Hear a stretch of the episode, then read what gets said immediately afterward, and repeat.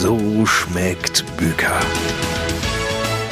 Der Podcast aus dem Landhaus Begertal mit Stefan Büker und Lars Kurs. Hallo zusammen. Das hier ist mittlerweile die sechste Folge von So schmeckt Büker. Viele Infos rund um diesen Podcast gibt's übrigens auch auf der Homepage unter www.so-schmeckt-büker mit ue geschrieben.de. Darüber kann man uns auch schreiben, Kritik und Anregungen loswerden. Wir freuen uns drauf. Heute hat Stefan sich Jan Diekjobst an den Stammtisch geladen. Der ist auch Koch, kommt aus Detmold und ein richtig cooler Typ. Warum hat er ihn genau eingeladen? Weil er ganz, ganz toll kocht, ein sehr sympathischer Mensch ist. Gut, das trifft auch deine Frau auch zu. Die kocht zu Hause auch sehr gut, privat für dich. Du magst ja alles, habe ich schon gehört von Sonja, deiner Frau. Und vor allem, sie ist auch sehr sympathisch.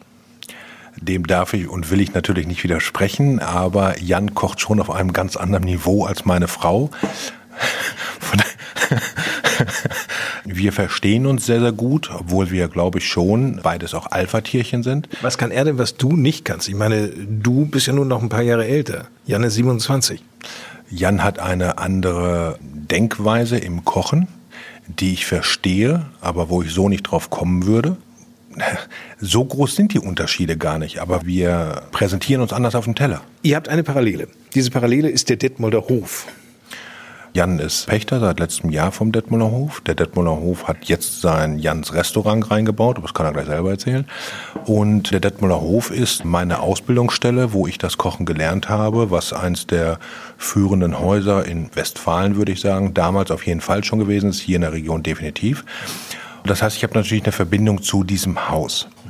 Und wenn ich sehe, was Jan aus diesem Haus gerade dabei ist zu machen und auf welchem Level er schon ist, berührt mich das wieder, weil es ist immer so, wenn ich das jetzt sehe, wenn ich das höre, wenn ich das rieche, wenn ich das schmecke, bringt mich das halt immer wieder zu der damaligen Zeit. Und alles, was ich heute bin, hat damals angefangen. Wir ergänzen uns sehr, sehr gut.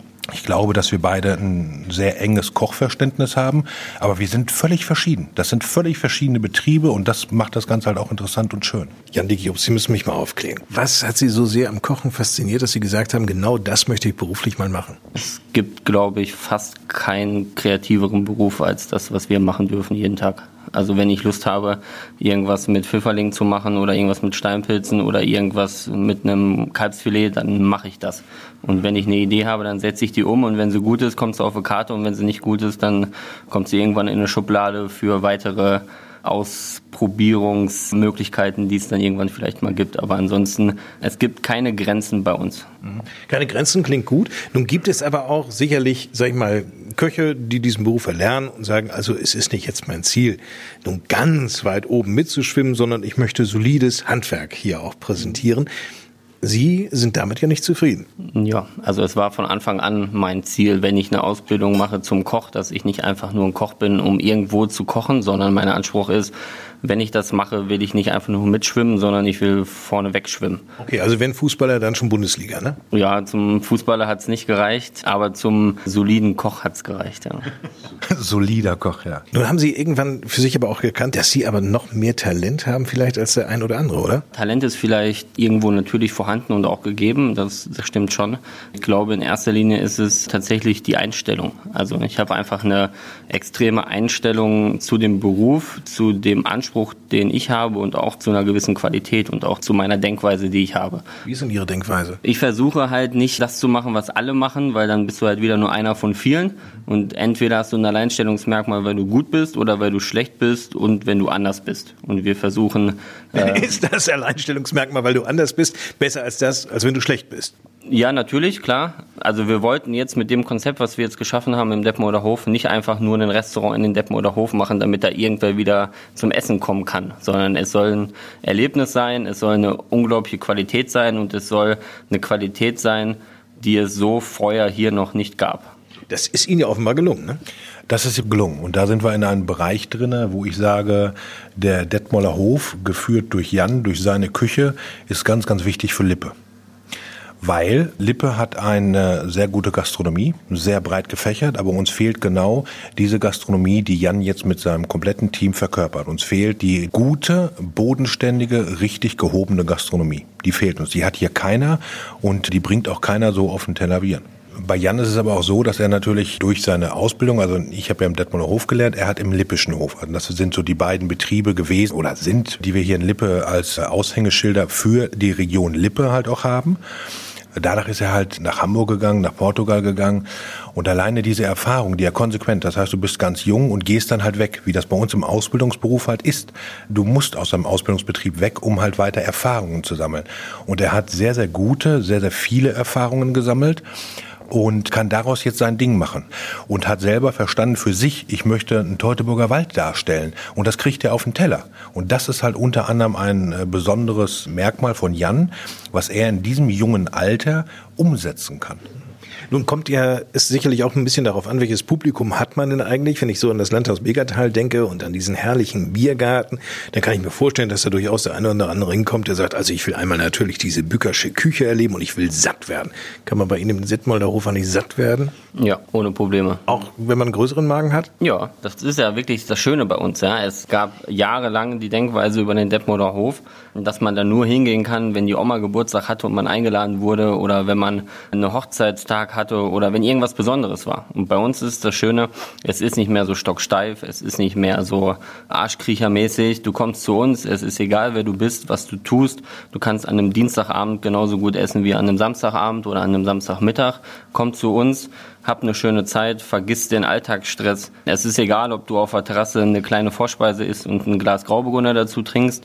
Du kannst auch zu uns kommen, einen Wiener Schnitzel essen und ein Liter Bier dazu trinken. Haben Sie das auch? Haben wir auch, natürlich. Der Klassiker Wiener Schnitzel, der ist seit Anfang an auf der Karte und der geht auch nicht runter. Also richtiges Wiener Schnitzel oder Schnitzel nach Wiener Art? Nee, Schnitzel Wiener Art gibt's bei uns nicht. Äh, wir machen Schnitzel Wiener Schnitzel, original mit Kartoffelgurkensalat, mit äh, Original Kalbsfleisch aus der Oberschale, schön im Butterschmalz ausgebacken, Preiselbeeren dazu, also wirklich so klassisch, wie es eigentlich nur geht. Man kann aber bei uns auch ein Viergang-Menü mit Weinbegleitung bekommen. Ja, und das ist halt das Schöne, du wirst nicht blöd angeguckt, wenn du da sitzt im Restaurant am Samstagabend nur ein Gang isst. Ja, das hat auch was Schönes für uns, wenn man einfach nur eine Kleinigkeit essen möchte. Und wir sind jetzt nicht darauf aus, dass man unbedingt den und den Pro-Kopf-Umsatz haben muss bei uns, sondern am Ende des Tages sind alle bei uns, weil sie schöne Stunden haben wollen und weil sie wegen dem guten Essen und dem guten Service kommen wollen. Wir hatten in der letzten Podcast-Ausgabe von So schmeckt Büker mit Jürgen Rabe gesprochen, der ja nun auch Ausbilder ist am Felix Fechenbach Berufskolleg hier in Detmold. Und der sagte, es ist ganz, ganz wichtig, auch junge Leute zu motivieren auch diesen Beruf des Kochs zu lernen, überhaupt bereit zu sein, in der Gastronomie zu arbeiten. Wie begeistern Sie Ihre acht Mitarbeiter in der Küche? Also grundsätzlich sind wir ein sehr, sehr junges Team, was ich natürlich mit knapp 27 äh, Jahren vorlebe. Ich stehe jeden Tag selber mit in der Küche. Ist nicht so, dass ich nur abends komme und dann zum Servicezeiten da rumschreie und sage, so, jetzt müsst ihr mal langsam loslegen und Qualität abliefern. Ich stehe wirklich jeden Tag mit den Jungs und mit den Mädels in der Küche, koche selber noch meinen Posten und mache dann abends den Pass. Das ist schon mal gut, dass der Chef jeden Tag wirklich mit dabei ist. Auf der anderen Seite haben wir ein junges Team. Es kann sich jeder mit einbringen bei uns, wenn wir sagen, wir haben bald äh, die Chance, eine neue Karte zu machen, weil ein saisonaler Wandel ansteht vom Herbst oder vom Sommer in Herbst. Dann machen wir uns wochenlang vorher Gedanken, welche Produkte bekommen wir und was können wir daraus machen. Das ähm, machen Sie also nicht an einem freien Sonntag alleine irgendwie mal schön zu Hause auf der Terrasse, sondern alle sind mit eingebunden. Ja, absolut. Also wir machen äh, einmal in der Woche ein großes Meeting, also einmal mit der Küche und dann einmal nochmal mit dem ganzen Team. Und wenn eine neue Karte ansteht, dann werden wir so ein paar Gedanken zusammenfassen und auch teilweise Sachen aufschreiben, wo ein Azubi sagen kann, oh, ich habe noch nie damit gearbeitet, können wir vielleicht das mal machen, passt das im Moment in die Jahreszeit oder ich habe letztes Mal das gesehen oder das probiert oder einzelne Komponenten, die wir dann vielleicht zu einem großen Gericht zusammenfügen. Grundsätzlich wird alles vorher einmal Probe gekocht und probiert, weil es kommt kein Gericht auf die Karte, was nicht besser ist als das Gericht davor. Weil wir machen keine neuen Gerichte, um eine neue Karte zu machen, sondern wir machen neue Gerichte, um uns weiterzuentwickeln und um zu zeigen, wir verwalten nicht nur, sondern wir wollen nach wie vor Gas geben. Wie entsteht denn die Karte bei Bükers? So ähnlich das sind wieder die Parallelen. Also wir gucken auch, ja, wir wechseln unsere Karte, also unsere feste Karte wechseln wir mindestens viermal im Jahr, saisonal bedingt gucken dann halt, äh, was für Produkte bekommen wir. Ich muss das jetzt wiederholen, was für Produkte bekommen wir und was bauen wir daraus. Wir sind halt etwas anders. Das Team bringt sich genauso vom Prinzip mit ein und sagt, wir wollen das oder das oder das mal haben. In letzter Instanz probiere ich aber alles und sage, okay, das und das packen wir auf die Karte. Du bist schon der Bestimmer quasi. Ja, ich bin der Bestimmer, aber die Ideen kommen vom Ganzen und das ist halt ganz wichtig, weil nur dadurch hast du halt Leben da drin auf so einer Speisekarte. Wie viele Leute seid in der Küche? Sechs sind wir. Mhm. Und wie viel Essen gibst du so raus am Abend?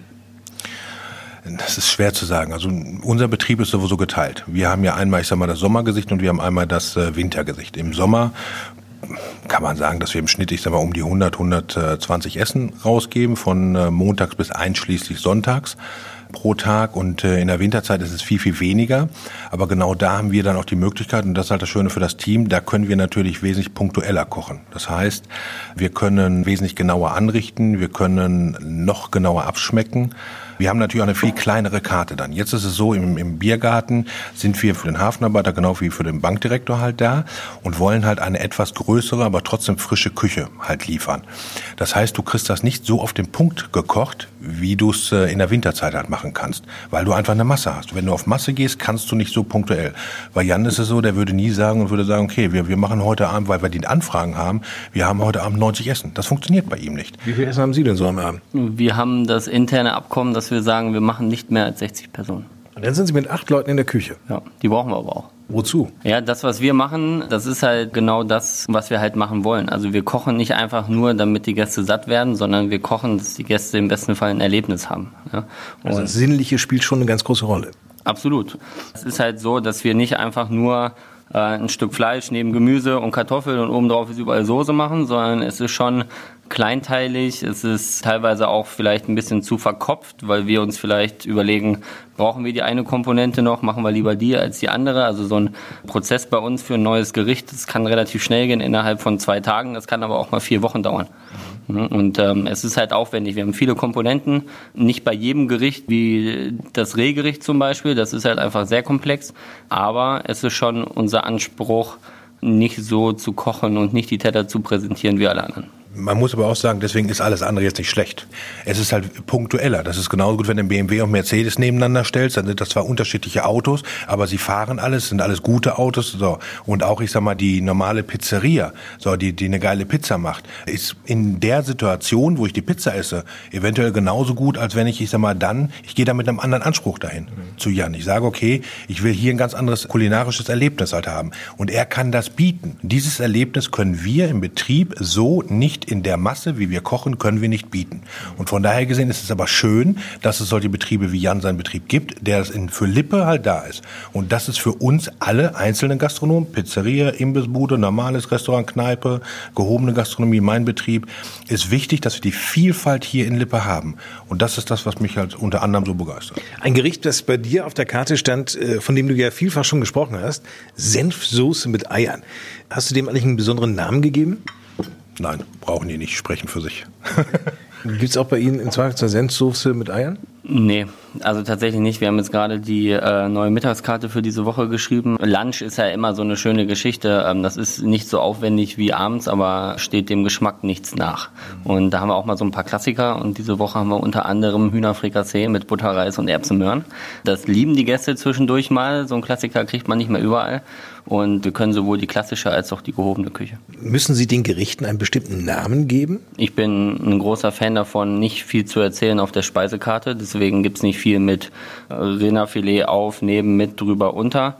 Die Zeiten sind für mich, für meine Küche, sind die vorbei. Wir schreiben nur noch exemplarisch drei, vier Hauptkomponenten äh, mit einem Strich auf die Karte und dann weiß der Gast ungefähr, was auf einen zukommt.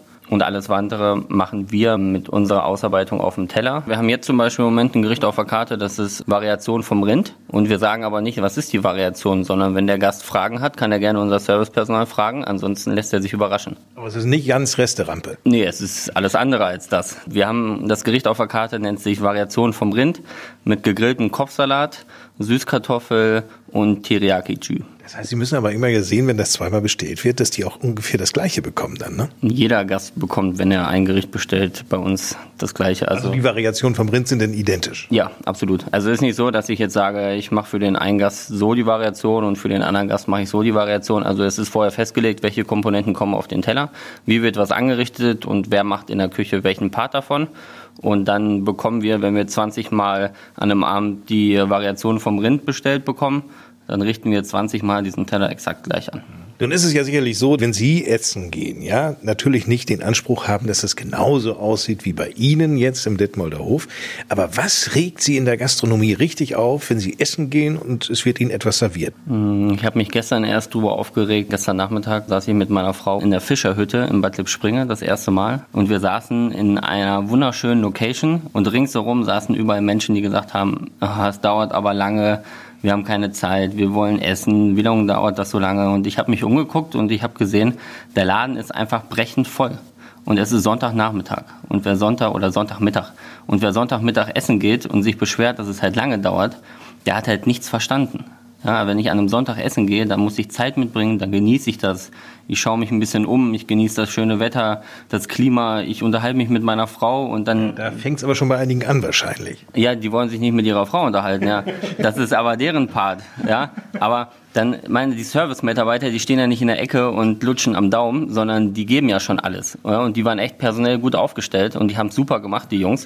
Und wenn ich dann die ganze Zeit mit dem Zeitdruck da sitze, dann kann ich ja keine 100 Prozent mehr erreichen als Dienstleister, also dementsprechend als Service-Mitarbeiter, weil der Gast hat ja schon eine schlechte Grundeinstellung. Wie gut, dass Sie manchen Gast nicht sehen. Kommt drauf an. Also wir haben ja bei uns im Restaurant eine offene Küche, also so manche Sachen sehe ich dann schon.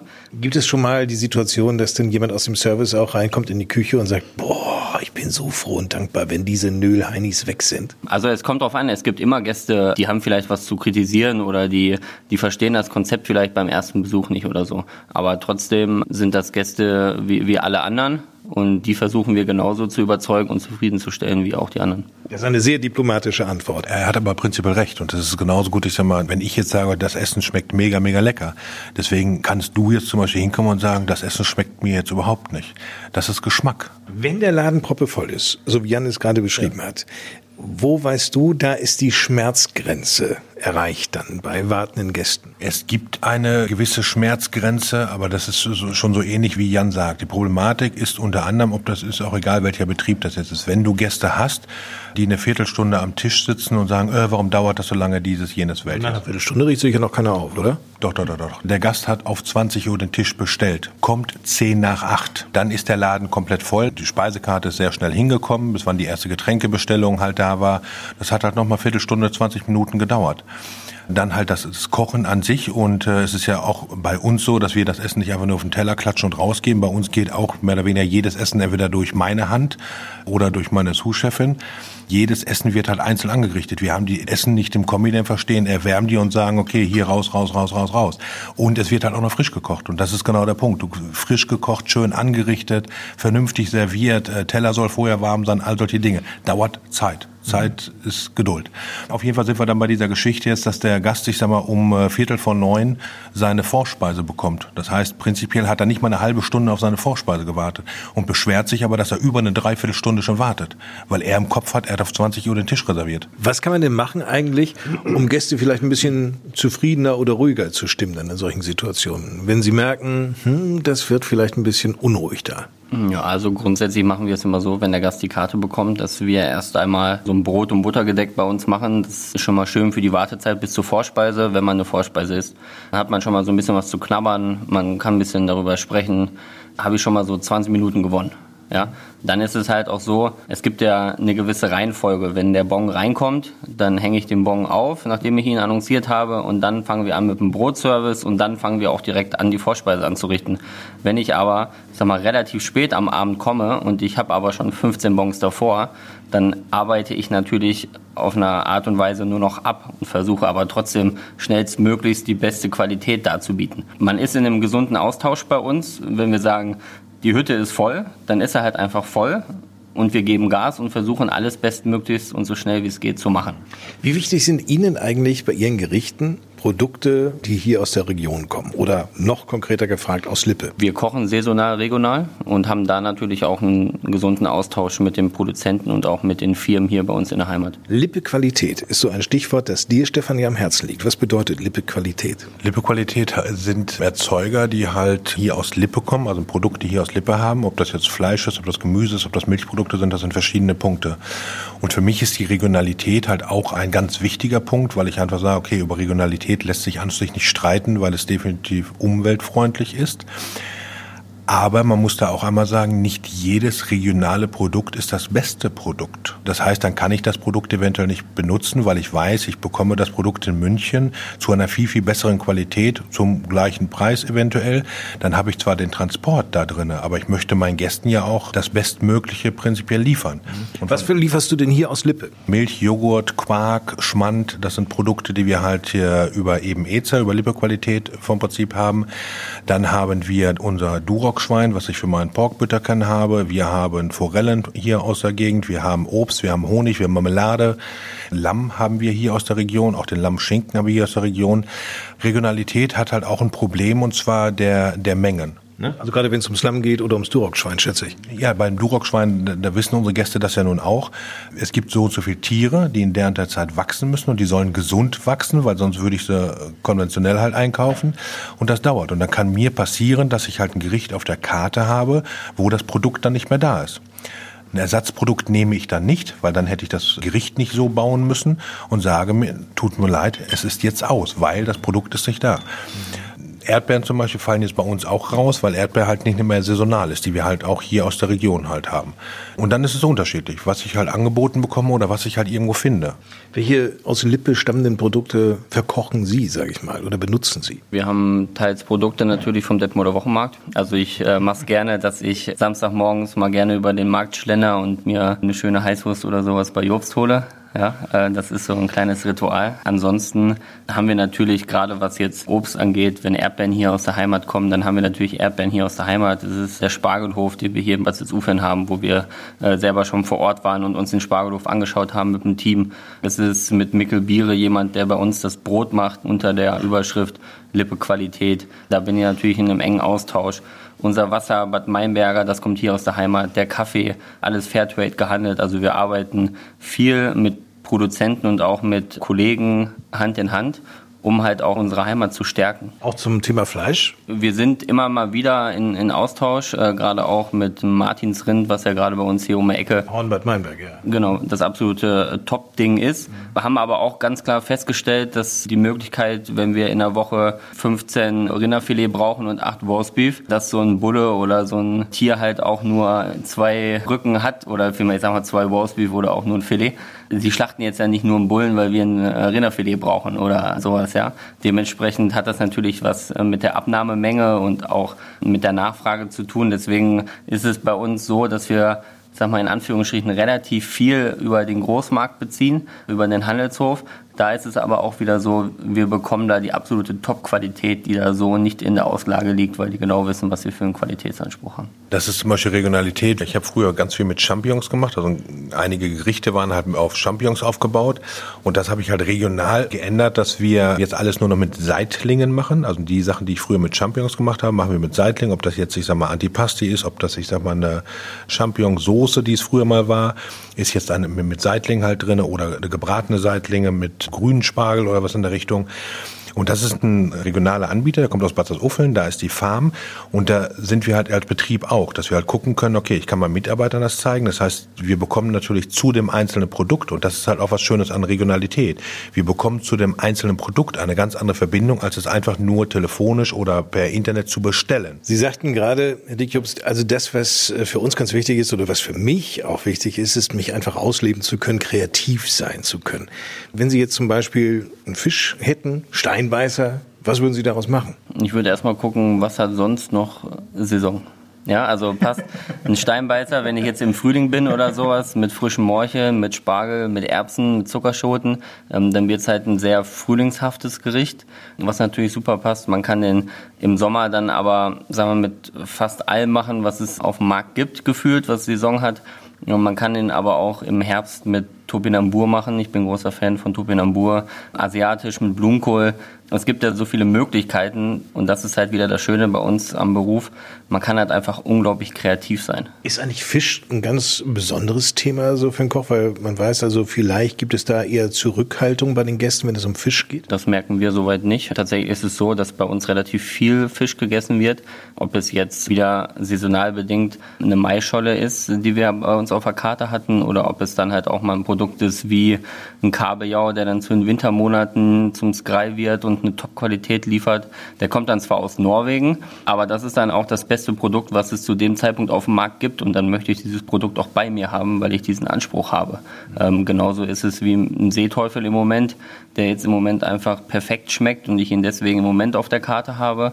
Der Fisch in Jans Restaurant ist immer grätenfrei, immer super saftig und ohne viel Schnickschnack, sage ich mal. Das ist, glaube ich, sowieso so der Punkt, nicht? Mit dem Fisch und den Gräten. Ja, also wer einmal Fisch mit Gräten gegessen hat, der hat natürlich erstmal, ich sag mal, ein bisschen Bedenken beziehungsweise so ein bisschen Panik. Äh, Bei der Maischolle hätte ich gesagt, sind doch Gräten sowieso dabei. Ja, wenn man sie im Ganzen macht und der Gast sie selber auseinander nimmt, dann ja. Wenn ich sie jetzt im Ganzen brate und ich sie zum Beispiel von meinem Restaurantleiter am Tisch filetieren lasse, dann bin ich mir auch sicher, dass er mit seinen geschickten Händen und seiner Qualität da keine Gräte mehr drin hat. Es kann natürlich immer mal passieren. Ähm, das ist halt einfach so. Man versteckt sich eine Gräte oder da steckt irgendwo noch was. Es ist aber nichts Schlimmes. Also man sieht es ja auch, spätestens im Mund merkt man es, dann nimmt man die Gräte raus und isst weiter. Das hat ja jetzt keinen Qualitätsabfall. Nee, garantiert nicht. Also ich bin ein riesengroßer Fan vom Kabeljau. Ich mag den einfach. Der hat eine tolle Aromatik, gerade in den kalten Monaten.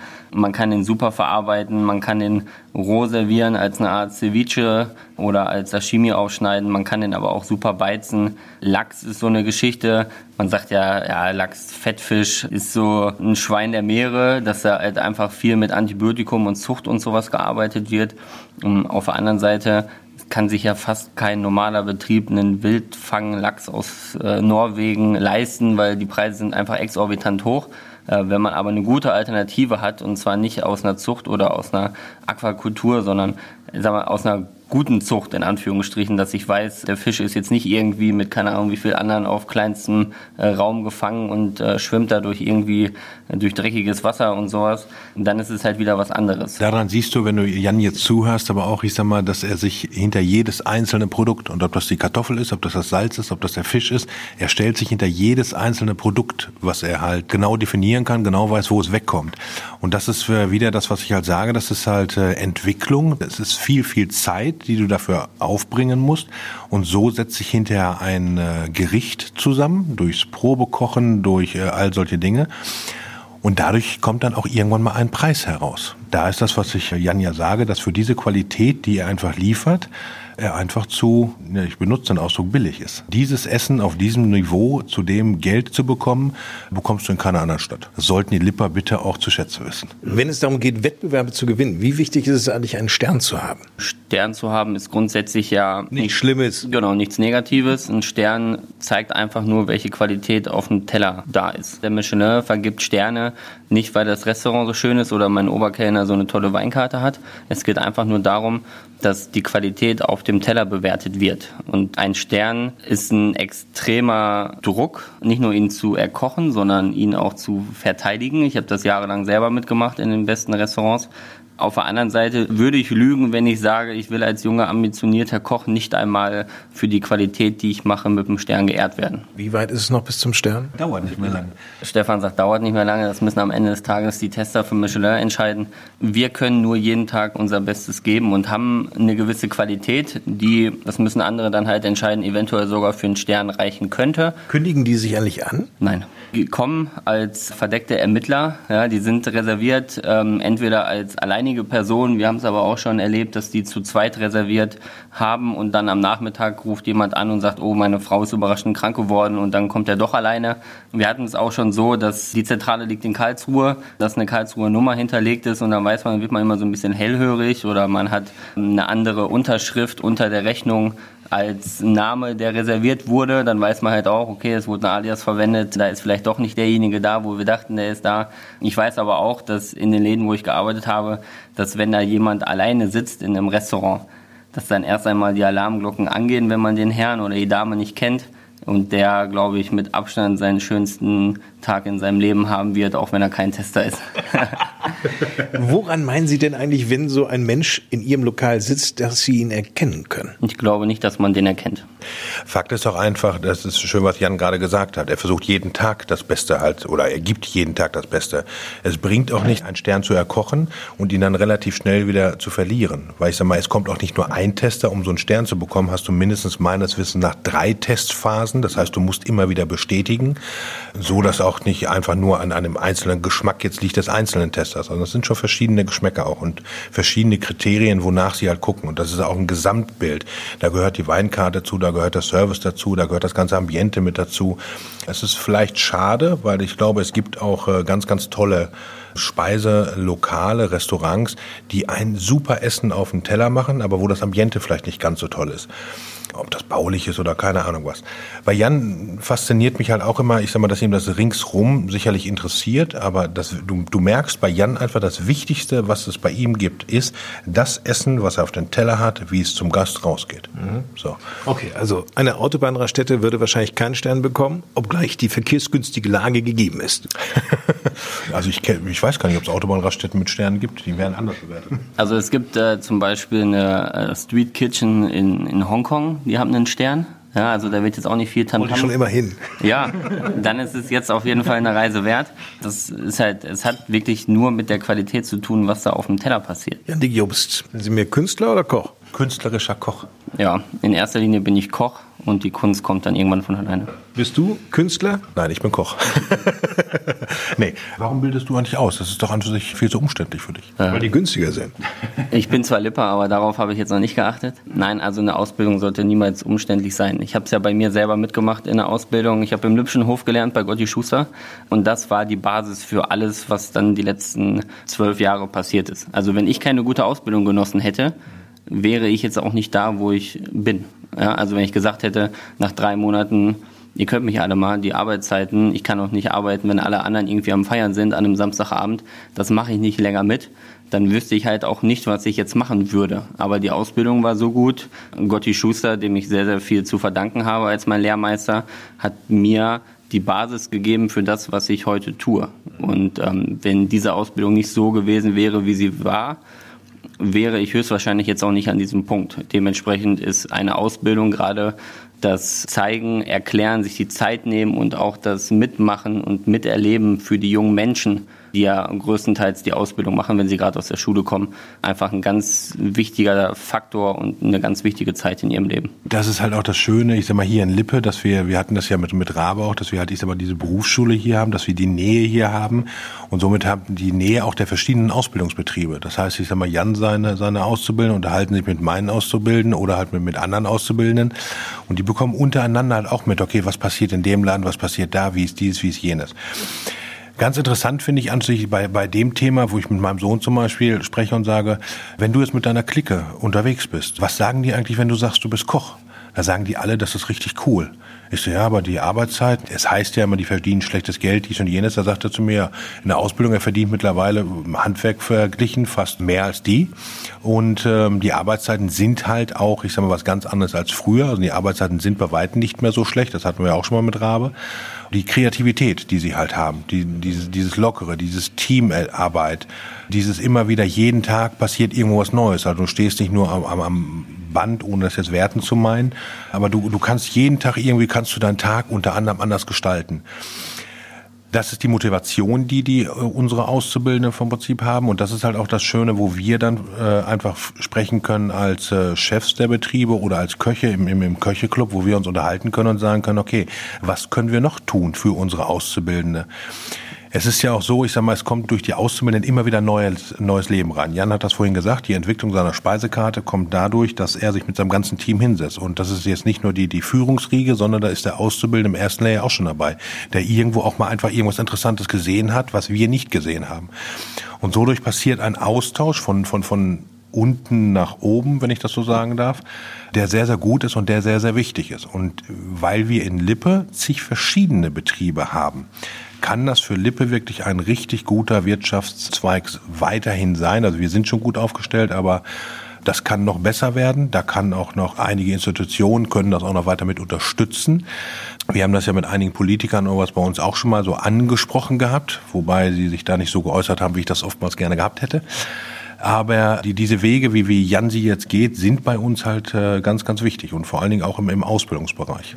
Wenn Sie sich ins Auto setzen und nach Dürentrupp fahren ins Landhaus Begertal, worauf freuen Sie sich dann am meisten, Jan Dick Just? Abgesehen vom Essen, einfach nur auf einen Kaffee mit Stefan. Einfach quatschen, updaten, gucken, was für Ideen da sind und auch was noch so ansteht äh, in der nahen Zukunft. Haben Sie da mal gegessen? Ja, ist noch gar nicht so lange her. Wir was war denn das Leckerste, was Sie da je gegessen haben? Das Saisonschnitzel, was ich hatte. Ja. Zitronen-Hollandaise, ja. äh, Spargel, Kräuterseitlinge. Ja. Aber ich glaube, du magst auch das äh, mein beliebtes äh, Porkbütterken, nicht? Ja gut, Pork, Beefbütterken. Beefbütterken. Ja. Damals war es Beefbütterken. Ja. Nee, wir haben ja die Veranstaltung auch lipokulinarisch halt zusammen gemacht gehabt. Und da war halt total cool Beefböterken. Immer wenn das Beefböterken, weil viele Leute damals damit überhaupt noch nichts anfangen können. Was ist das denn? Belegtes Brot. Und äh, jedes Mal, wenn es bestellt worden ist, hat die ganze Truppe von Beefböterken.